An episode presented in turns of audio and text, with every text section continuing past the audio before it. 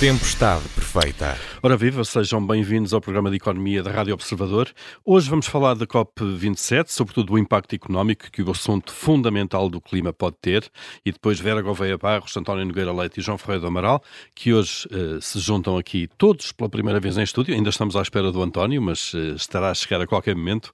Depois vamos todos olhar então para a questão do aumento das portagens. Deve ser aplicada a lei em vigor há 25 anos ou o Governo deve intervir? Eu sou o Paulo Ferreira e esta é a tempestade perfeita.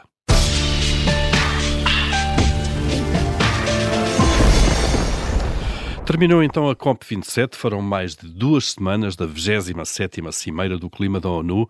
No final, alguma desilusão sobre as metas e a falta de, de, compromisso num momento tão crítico, mas por outro lado avançou uma ideia antiga, a criação de um fundo para perdas e danos, eh, no fundo uma ajuda que se destina aos países em desenvolvimento que são particularmente vulneráveis aos efeitos adversos das alterações climáticas. Eh, João Ferreira do Amaral, eh, começando por este, por este este ponto, precisamente, uh, faz sentido, de facto, haver entre os países uh, transferências, dinheiro, pagamento de compensações, digamos, entre os mais desenvolvidos, que é aquilo que se prevê, uh, e aqueles que estão em vias de desenvolvimento? Acho que faz todo sentido, até por uma razão óbvia, que de facto a, a, poluição é originada na sua imensa maioria nos países mais desenvolvidos e, portanto, faz todo sentido que haja uma compensação desse aspecto. Eu vejo a compensação em dois, em dois aspectos fundamentais. Uma compensação no sentido que, justamente, os países que são mais afetados pelas consequências de, das alterações climáticas sejam compensados, compensados pelos danos que essas alterações eh, enfim, provadamente ocasiona e não custa a crer que muitos desses países são realmente países com mais dificuldade eh, de menor nível de desenvolvimento e que têm de lidar com muitos problemas em que este é mais um e, portanto, as consequências serão, serão com certeza maiores. Portanto, isso é uma, é uma questão que penso que deve ser objeto de, de alguma compensação. Há depois um outro aspecto, que é um aspecto mais virado para para a adaptação às, a, a, e a mitigação e adaptação às alterações climáticas, que eh, naturalmente os, os países de menor nível de rendimento têm muito mais dificuldade em fazer ações nesse sentido, porque têm muito, muito poucos, poucos recursos para coisas essenciais que têm, claro. nomeadamente até a própria alimentação, questão de saúde básica, etc. E digamos e, que este tema não está no topo das prioridades para a alocação de não, recursos. Não, e, claro. e como é um, um tema que erradamente se julga que é de longo prazo, que virá um dia, mas que na verdade já cá está, Uh, mas em qualquer caso a opinião pública é menos sensível e, portanto, uh, a prioridade tem que ser às coisas imediatas, como é, como é evidente. E, portanto, faz todo sentido que esse segundo, segundo aspecto seja contemplado também numa, numa forma de compensação, de ajuda, neste uhum. caso, em vez de ajuda condicionada aqui ao de facto à, à implementação de, de, de utilização de, de, energias que, renováveis e limpas, etc. E, portanto, temos duas grandes, dois grandes tipos de assuntos que exigem alguma forma de compensação ou de apoio. Qual é a melhor forma de fazer isso? Bom, eh, Uh, haverá várias hipóteses. Uma delas é usar as, as, as, as, agências que hoje a ONU já tem e, enfim, carregar alguma. Encontrar umas métricas, claro. Para isso, ou então formar uma agência nova, como se formou no, no decorrer de, na seguir ao, ao Acordo de Bretton Woods em 1948, o Banco Mundial, o Fundo Internacional, o Banco Mundial com com, virado mais para o desenvolvimento económico e pode ser que se justifique, mas eu aí, evidentemente, não sou especialista no assunto, mas que se justifique a existência de uma agência da ONU eh, exclusivamente dedicada a essas esses a estes, uh, este apoios fundo, financeiros claro. e a essa compensação. Muito bem. Uh, Vera Gouveia Barros, olhando para este, para este primeiro passo também, ainda está quase tudo por decidir, a não ser de facto o conceito, não é? Sim, esta questão do, do fundo depois ainda tem muita, muita coisa para, para decidir. Saber quem é que contribui, é, enquanto. Dizer, claro. Inclusivamente as coisas mais importantes, que é saber quem contribui e, e com quanto e, e como é que depois uh, isto, isto funciona. Mas, uh, mas antes de olharmos para esse detalhe, eu quando me falam de ambiente, eu lembro-me sempre que as, as, questões do ambiente e, e muito concretamente da poluição, são o exemplo clássico nas aulas de, de economia sobre o, o, que é uma externalidade. É, é aquele exemplo palavrão, clássico claro. que se usa para explicar o que é que é uma externalidade negativa, ou seja, o impacto. O, impacto sobre quem não toma a decisão. Porque a, a poluição do rio corre pelo rio e isto é exatamente é, é, a história, é a fábrica que polui o rio e depois os pescadores não têm, não têm o peixe. Uhum. E, portanto, é, é, também por ser um, um, um, bem que funciona com estas características que existe uma área da economia especial para olhar para isto, a claro. economia do ambiente. E, e, e soluções destas parecem-me eh, fazer, fazer sentido, principalmente porque nós temos aqui, de facto, estas questões em que o ambiente se uh, cruza com as questões de desenvolvimento. Muitas vezes, para nós, uh, é mais fácil falarmos uh, de, mesmo dentro de Portugal, pensando, é, é, para quem está numa, na área metropolitana, apesar de todos os problemas que, que possa ter de acesso aos transportes, é muito mais fácil dizer vamos deixar o carro parado, não vamos andar uh, em, em, viatura própria, do que para alguém que está. Uh, fora destes centros não, urbanos. E não tem a rede de transportes que, não é tem aqui, uma rede claro. de transportes, exatamente. E, portanto, também ao nível global estas questões existem e, e, e, é muito difícil nós pedirmos a pessoas que se preocupem com o ambiente quando elas não têm condições sanitárias básicas, quando não têm alimentação e quando estes modos de produção intensivos, uh, apesar dos danos que possam causar em termos de recursos, foram também os responsáveis por tornar a produção suficientemente uh, barata para conseguir chegar a estas populações. Portanto, nós temos aqui. Para o mundo desenvolvido, de alguma maneira, ter uh, produtos mais baratos e mais abundantes. Mas que também serve para o mundo não desenvolvido. Sem dúvida, é sem, dúvida sem dúvida. E, portanto, se nós agora formos uh, olhar, consumir apenas de acordo com determinados modos de produção, temos, temos de ter em, em, em atenção que isso compromete a subsistência de milhões de pessoas. E, portanto, temos de encontrar aqui esse justo equilíbrio. Eu queria também sublinhar aquilo que já disse o, o João e que tem que ver não com o fundo de perdas e danos, mas sim com aquilo que me parece até mais, mais relevante, porque este fundo de perdas e danos é para reparar as consequências, é para ajudar a lidar com o mal já feito. Temos de olhar para a prevenção desses, desses danos e, portanto, nós tivemos aqui à margem da, da COP27 uma nova parceria Indonésia para a transição uh, energética justa, que tem o compromisso de 20 mil milhões num prazo de 3 a 5 anos, precisamente para ajudar a fazer essa transição, essa transição energética. Também queria sublinhar que é, é, é curioso pensarmos no contexto em que esta cimeira ocorre, um, eh, que é numa altura em que nós, eh, pelo menos o mundo ocidental, vive um, um processo inflacionista, parte dele relacionado precisamente com o preço da energia, e é engraçado pensar como isso não se articulou com o encontrar soluções uh, inovadoras claro. para, para esta questão. Parece que andamos sempre a correr atrás do prejuízo. António Nogueira Alete, bem-vindo também. Finalmente estamos os quatro em estúdio agora, mais o João Miguel. Boa tarde. Aí também, boa tarde. uh, Perguntava-lhe também esta ideia, sobretudo isto saiu da COP27, a criação deste fundo de perdas e danos, no fundo para compensar os países em vias de desenvolvimento uh, pelos danos ambientais passados. Bom, uh, a, a, ideia, eu estou de acordo com ela. Uh, de facto, há, enfim, uh, o clima uh, que temos hoje, as restrições que temos hoje, os problemas que temos hoje, resultam de atividade humana que, em alguns países, foi praticamente inexistente enquanto atividade produtora de efeitos secundários, externalidades, chamam os economistas, que acabam por criar todo este problema que estamos a viver.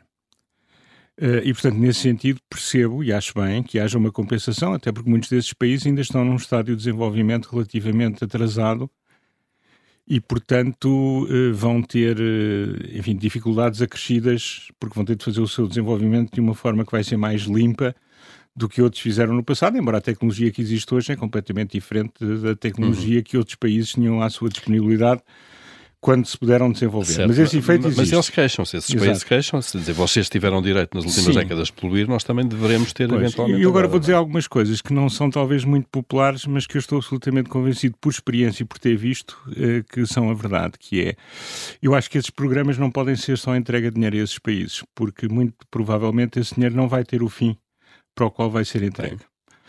Uh, não nos podemos esquecer que temos um país de espalope, uh, de que desapareceram 2 mil milhões uh, de ajuda ao desenvolvimento, 2 mil milhões de ajuda ao desenvolvimento, que foram para contas pessoais e ainda não foi ninguém chamado à justiça. Eu não estou a dizer que esse dinheiro vá para a corrupção e não quero que venha aqui um, enfim, um daqueles, uh, uh, daqueles articulistas todo o terreno dizer que eu estou, uh, enfim, estou a exibir aqui alguma xenofobia, mas temos que ser realistas. Claro. e, algo, e eu acho que aí isso significa que os países desenvolvidos têm uma responsabilidade ainda maior. Por exemplo, a União Europeia tem estado a tentar convencer os países da África subsaariana, e não são apenas esses aos quais uh, estas questões dizem respeito, de que, eh, dadas as condições naturais que têm, eles eh, podem, têm condições privilegiadas para fazer o seu desenvolvimento com base, ainda com caráter de intermitência e, portanto, com outras alternativas ao lado, com energia solar. Ora, era muito importante, e é isso que a União Europeia tem tentado fazer, mas aí o facto de, entre eles, também não, não chegarem nunca a acordo, é que o problema não é a União Europeia, são os países africanos que não falam uns com os outros. Uh, uma das ideias da União Europeia tem sido fazer um verdadeiro cluster da AZ de energia, uh, de energia solar em África. Ou seja, desde as matérias-primas que eles têm, pela produção de equipamentos uhum. com tecnologia, e eles têm as pessoas, alguns têm, Uh, e a tecnologia pode não ser deles, mas eles podem melhorar a tecnologia com parcerias, onde é evidente também que aqui os Estados europeus têm que ter muito cuidado, porque as empresas europeias que vão para lá não podem ir explorar o mercado, têm que ir efetivamente ajudar. Portanto, as precauções são de parte a parte. E criar um verdadeiro cluster de energia renovável, que é, que é possível, que os técnicos garantem que é possível, que os países africanos individualmente, alguns estão de acordo, Uh, alguns tentam matar a ação porque têm grandes reservas de, de, de, de gás natural e de petróleo e, portanto, não estão nada não interessados. concorrência, claro. Não estão nada interessados que o vizinho do lado comece a ficar autónomo. Uh, mas o que é facto é que é o tipo de cooperação que eu acho que a Europa devia fazer. Isto é, não só entregar o dinheiro, dinheiro não, mas não, desenvolver projetos que desenvolver projetos. sejam sustentáveis. Claro. Uh, eu não estou a dizer que eles não sejam capazes de o desenvolver. O que eu estou a dizer é que nós sabemos que na maior parte desses países não são democracias as elites, em muitos deles, são cleptocracias e, portanto, ah, é? o que nós temos que ajudar. Eu, eu Acha que não? Ah, o, que te, o, que o, que temos, o, que temos, que eu, o que temos que ajudar é o povo da África. Eh, não são as elites africanas. E neste caso os povos todos, de alguma maneira. E são todos os povos da África e alguns povos de outras regiões. Eu acho que aqui a Europa e os Estados Unidos e outros países do, enfim, da, do mundo desenvolvido têm uma obrigação de não só meter lá o dinheiro, verificar que os seus intervenientes se comportam bem e também assegurar que o que lá fica não só compensa pelo passado, como gera autonomia para esses países não estarem sempre na situação de dependência. Eu, eu acho muito importante que a África deixe de ser dependente. Isso precisa da nossa ajuda, mas também precisa que se ajudem eles próprios. João, acha que isto é um caminho uh, que devia ser mais por aqui do que, de facto, a compensação financeira, ponto? Eu, como digo, eu penso que as duas coisas são importantes. A compensação é, é importante, mas este, como solução, este caminho, como solução de longo prazo, é mais importante, no sentido que resolve esperemos, o problema. Uh, agora, há de facto, e é um, bem, é um problema bem conhecido, a ajuda ao desenvolvimento, que muitos desses países que recebem ajuda ao desenvolvimento não têm depois a capacidade administrativa de utilizar as verbas como, como deve ser. Mas isso, uh, lá está, há uma larga experiência na ONU noutras organizações como o Banco Mundial, e portanto penso que poderá ser perfeitamente factível uh, a criação de um fundo, ou se chame-se o que quiser, de apoio à, transformação energética para esses países, com as cautelas próprias do, do, de países que têm uma, uma, uma, administração pública bastante debilitada em muitos aspectos. Claro. E que têm, por consequência, eh, mais riscos, mas esses riscos existem, existem mesmo em, em países de nível de desenvolvimento maior, Se olharmos para cá, temos, temos vários exemplos também, não é? E, portanto, esses países têm esse problema adicional de ter estruturas administrativas débeis, fortes, claro. mas também há uma experiência, larga experiência hoje em dia a nível mundial, da forma de encontrar mecanismos para que se reduza esse risco. Pode ser que tenha então aqui nesta, nesta COP27, oh, Vera, oh, só, só, claro. Uma, só dizer uma coisa para que fique claro, eu não excluo que deva haver apoio financeiro direto. Aliás, o que eu devo dizer está é que, inerente é, é, sua, à sua exato, ideia, não é? Agora, Isto tem, tem que ir com apoio financeiro. Agora, tem que ser, uh, tem que ser bem organizado. Uh, e, e, eu acho que há de facto uma responsabilidade dos países desenvolvidos e acho que África e partes do mundo, mas África é o continente mais pobre, de facto têm todos os malefícios sem terem nenhum dos benefícios no passado. Claro. E portanto é justo que se compense. Eu gostaria de acrescentar uma coisa que, que é um erro evitar, penso eu. No, nos anos 80 e 90 do século passado, o auxílio ao desenvolvimento, nomeadamente da parte do Banco Mundial, era muito condicionado a outras transformações de outros tipos que os países eram obrigados a fazer.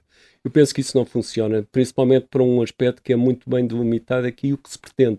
E, portanto, essa condicionalidade, do meu ponto de vista, não deve ser em relação a transformações noutros, de outros domínios, deve ser condicionalidade no sentido que o dinheiro vai para onde efetivamente é necessário, independentemente de haver domínios que, que não são abordados porque não se ligam diretamente uh, ao, ao à questão ambiental. Não? É? Muito bem. Vera, alguma nota final? Não, é só dizer que acho que esta questão se deve uh, sobrepor a divergências e traumas históricos que existem na relação entre estes países. Portanto, uh, mas claro, boa sorte até porque o, o, que está, pois, o que está em causa é muito, é muito importante. Vamos aqui abrir já o nosso Comitê de Crédito, começando pelas aprovações. Vera Gouveia Barros, o que é que merece aprovação esta semana? Eu esta semana vou aprovar algo que li numa notícia relacionado com um relatório do IMT que aparentemente se vai uh, traduzir em legislação, que é a possibilidade de os táxis operarem em mais do que, do que um conselho. Ao contrário do que sucede hoje, voltando às aulas de economia, nós aprendíamos que isto era claramente um desperdício de economias de gama uh, e, portanto, esta alteração uh, vai trazer mais, mais eficiência ao setor e tem a minha aprovação. Nós, de vez em quando, descobrimos que há uns setores que ainda têm uma regulação, que é uma coisa. Só é? alguns, são pouquinhos. São pouquinhos. Estes táxis é um deles, não é? Eu não fazia ideia, quer dizer, não me lembrava que de facto ainda tinham limitações conselhias e que, e que, e que as tarifas são uh, fixadas a nível nacional. Exato, e nesta altura imagina uh, o desperdício, de não é? Claro. Vai de um conselho para o outro e não pode trazer ninguém no regresso. De volta. Muito Mesmo bem. do ponto de vista ambiental, isto é um desperdício. Mais umas, umas paredes que são deitadas abaixo pela tecnologia, não é? Pelas inovações tecnológicas. Uh, João Freire do Amaral, o que é que aprova? Alguma desaceleração que se está a verificar no, no crescimento dos preços da produção industrial, uh, segundo o INE, portanto, quer na parte da produção industrial mais ligada a produtos energéticos, quer na produção industrial em geral.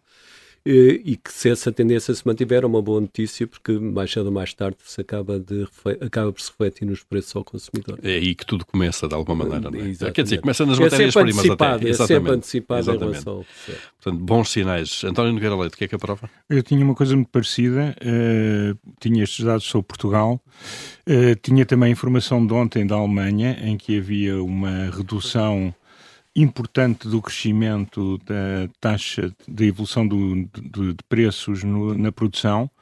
Uh, temos informação semelhante para os Estados Unidos, ainda que haja uma decalagem entre a Europa e os Estados Unidos, uh, mas isso permite, enfim, não concluir nada, a não ser ter uma maior esperança uh, de que eventualmente o pico da inflação ocorra durante 2023, num período que nos seja mais favorável do que algumas expectativas que eu próprio tinha algumas semanas atrás. Mas é uhum. preciso continuar a olhar para os dados, seguir os dados.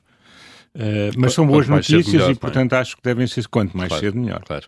Aliás, nos Estados Unidos já há sinais de que a inflação já está a desacelerar de alguma maneira. É? Sinais muito preliminares, mas claro. sim, não só no, na produção, mas, o, próximo, mas o próprio índice de preços no consumidor. Vamos ver então como é que corre. Eh, vamos aqui agora passar aos chumbos. Eh, Vera, o que é que chumba esta semana? Eu vou chumbar os uh, projetos de lei que deram entrada na Assembleia da República para que seja uh, universal a gratuidade, a gratuitidade dos manuais escolares, independentemente da natureza do estabelecimento de ensino. Deixem-me só explicar que este meu chumbo não é por se abolir esta diferença entre escolas públicas e depois as escolas do privado e as do ensino cooperativo que não estão abrangidas pela medida. Eu chumbo porque eu sou contra esta universalidade uh, da, da, medida que eu acho que deveria obedecer a uma condição de recursos. Isto é só as pessoas sim, que necessitam, as famílias que necessitam é que Numa altura em que nós, uh, em que se fala tanto, por um lado, contenção orçamental, por outro lado, apoio às famílias, eu acho que estes apoios devem ser dirigidos àqueles que efetivamente de, necessitam, independentemente, de estarem no, no ensino público ou privado, porque também há pessoas que, embora tendo os filhos no ensino privado, na verdade, uh, os, os, rendimentos que têm justificam que tenham acesso aos manuais. Muito bem, chumbo feito. Uh, João Ferreira do Amaral, o que é que chumba? Um aspecto que já, que já aqui foi mencionado em tempos, que é uh, o pouco que têm subido as taxas de juros dos depósitos, nomeadamente a prazo, na, em Portugal. Noutros países também não têm subido muito, mas apesar de tudo a situação não é tão má. Claro que não podemos imaginar que as taxas de juros dos depósitos acompanhem a inflação, é impossível, uma vez que os bancos eles próprios emprestam a taxas de juros que estão bastante abaixo da inflação, mas apesar de tudo, com, como essas taxas que os bancos emprestam já, já tiveram aumento, esperar-se-ia que as taxas de juros de depósitos também tivessem algum aumento, e para já não é o caso. É, e, portanto, isso significa isso que há muita gente a perder muito dinheiro em termos, em termos do, do depósito que tem no banco. Claro, claro. que, como digo, a principal razão é, desta diferença, desta perda, é a inflação, e aí os bancos não têm culpa, porque é, afeta também as próprias taxas de juros que, que emprestam, mas de facto esperar-se-ia que, que, a evolução das taxas de juros passivas dos bancos, ou seja, dos depósitos, aumentasse. Que eles pagam pelos depósitos?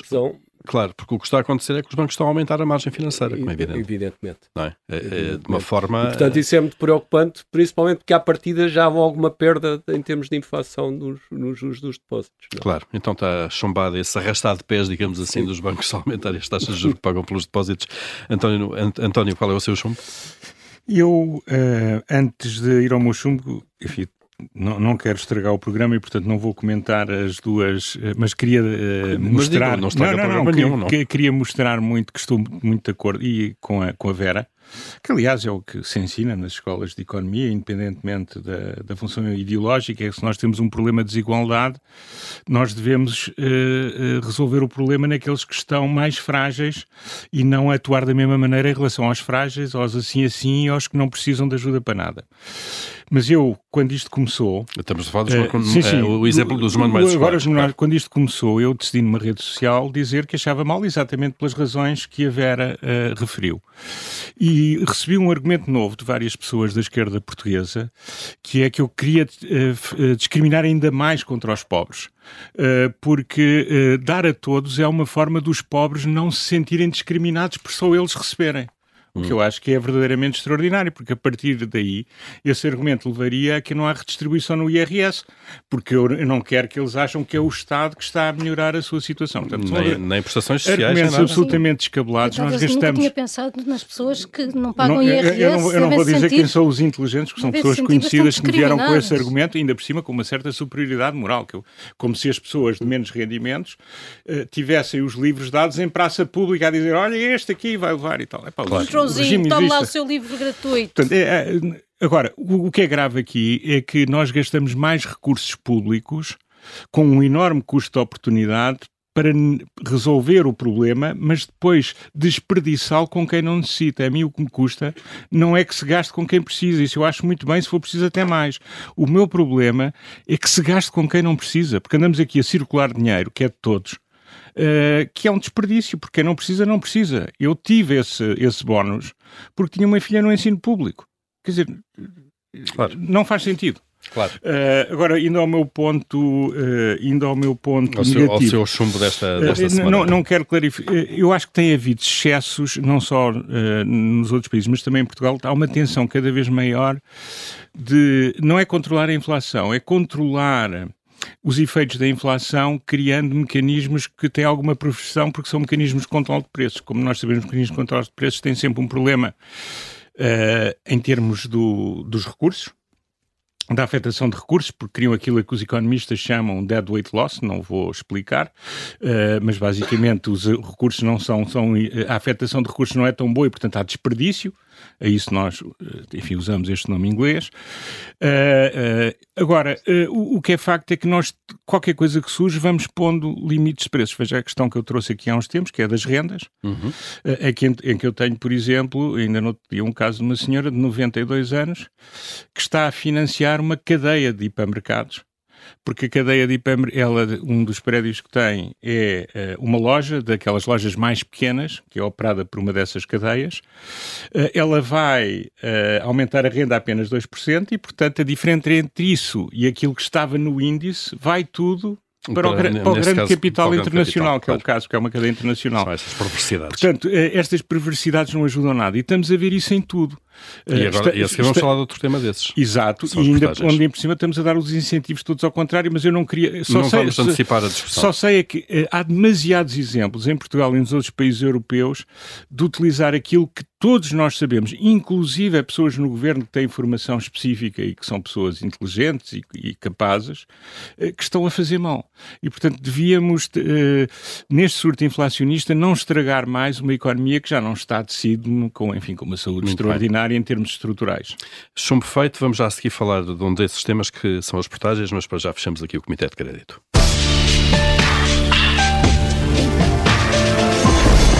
Bom, estamos eh, então a chegar ao início de um ano, sinónimo entre muitas outras coisas de atualizações de, de, preços, eh, de salários, de pensões, por aí fora, não é? Este ano com a inflação acima dos 10%, há decisões de facto difíceis de tomar, como se tem visto, uh, e uma delas é agora do aumento de portagens. A lei que está em vigor há 25 anos diz que as portagens aumentam em função da inflação de outubro do ano anterior, no caso das pontes Vasco da Gama e 25 de Abril, a referência é o mês de setembro, e seria um aumento superior no caso das autoestradas a 10%, mas o Primeiro-Ministro já veio dizer que nem pensem nisso porque uh, há de haver uma maneira, e ele vai pensar uma maneira de limitar este aumento. António, continuando há pouco, faz sentido ou não, de facto, o Governo intervir aqui uh, e de que forma é que isto pode ser feito? Ora bem, eh, eu percebo a motivação e acho que é das medidas mais populares que o Governo possa tomar.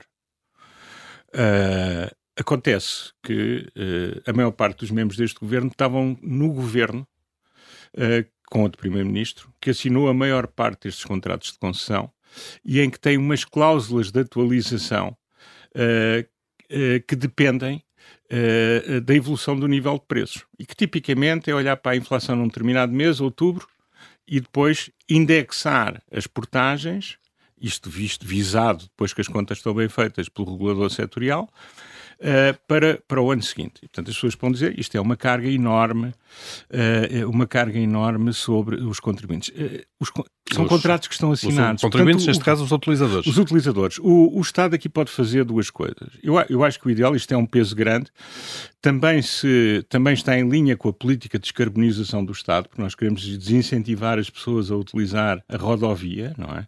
Mas eu não vou entrar por aí, nem vou brincar com isso.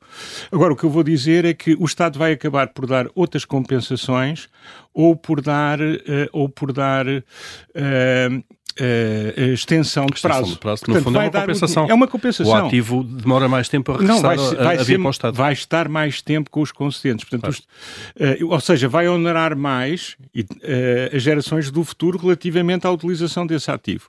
Se o Estado decidir, por e simplesmente, usar a sua força e dizer é assim e acabou-se e depois logo se vê, Uh, para além de certamente perder em tribunal, uh, temos um problema complicado, é que já não são os empreiteiros que estão a operar as scuts. Hoje em dia são fundos internacionais, fundos de pensões, fundos de infraestruturas. E, portanto, nós já temos dado vários sinais, nomeadamente o Banco de Portugal deu no passado, de não tratar bem os fundos internacionais. E num país que precisa de capital, não acho que seja uma medida muito inteligente a prazo. Uh, João Freire do Amaral, como é que olha para este, para este assunto? Bom, eu vou ligar a esse, este assunto àquilo que estava, estava o António a dizer eh, há pouco sobre, sobre os, os preços. De facto, eh, a União Europeia, em particular a zona euro que participamos, não está feita para haver inflação.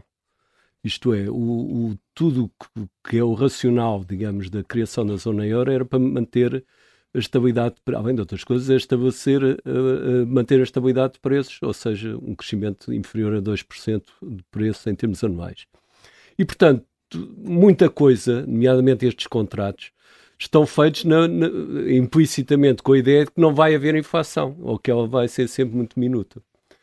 E, e, só assim é que faz sentido este processo de atualização de preços, porque se fosse uma situação em que, em que o risco de inflação fosse maior, não faria nenhum sentido fazer No fundo, autoalimentá-lo sempre. Evidentemente. Claro. Uh, e de facto, uh, isso também justifica, do meu ponto de vista, que os governos, porque não é só o português, os governos europeus em particular, tentem reagir através da fixação de, de, de, de limites ao crescimento de preços, porque não há de facto outros instrumentos que permitam uh, evitar um crescimento de preços. Eu tenho uma visão de que é diferente. Eu penso que quando há um choque destes é preciso deixar a inflação uh, subir, porque não há outro processo de, de, de, mais cedo ou mais tarde nós temos um, um problema grave que é tentar reprimir tudo e não sei o quê, e, e, já estamos a reprimir os rendimentos das pessoas e vamos ver o que é que isso vai dar. Não, não vai ser fácil no futuro. Portanto, uh, mas isso é algo que na zona euro não se pode fazer.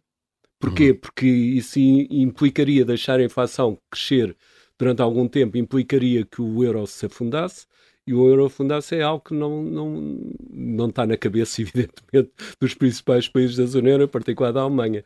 Portanto, eh, na realidade não há outro, outra hipótese, porque eh, controlar todos os preços é, digamos, aquilo que está mais à mão, mas isso tem disfunções muito grandes, como sabemos, e, e, acho que a pior de todas nem seria esta dos, das portagens, é, neste momento, os rendimentos das pessoas, em particular os assalariados.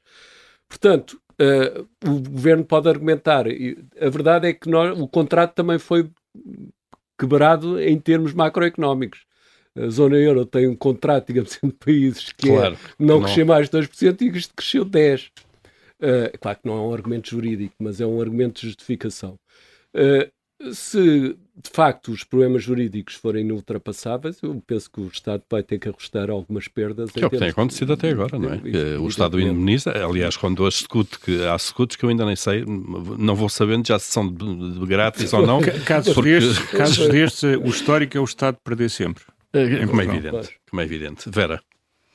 Bom, eu, eu, para além dos argumentos que já foram aqui aduzidos, que tem que ver com uma perspectiva de distorção de, de, preços, depois as implicações contratuais que isso tem, não só com estes contratos, com a questão de termos de indemnizar quem, quem tem as concessões, mas também com o sinal que isso dá para futuros contratos com, com o governo, uh, eu começaria pela questão inicial que foi, uh, que foi colocada, uh, que era o que é que justificaria que as portagens subissem 10% no próximo mês de janeiro. Portanto, no fundo, a ideia é de que não há custos associados aqui. Eu, assim, de repente, lembro-me logo, por exemplo, custos com pessoal. Eu sei que na função pública o governo decidiu não compensar os seus funcionários pela subida da inflação, mas se calhar estas empresas decidiram fazê-lo, portanto, custos com pessoal.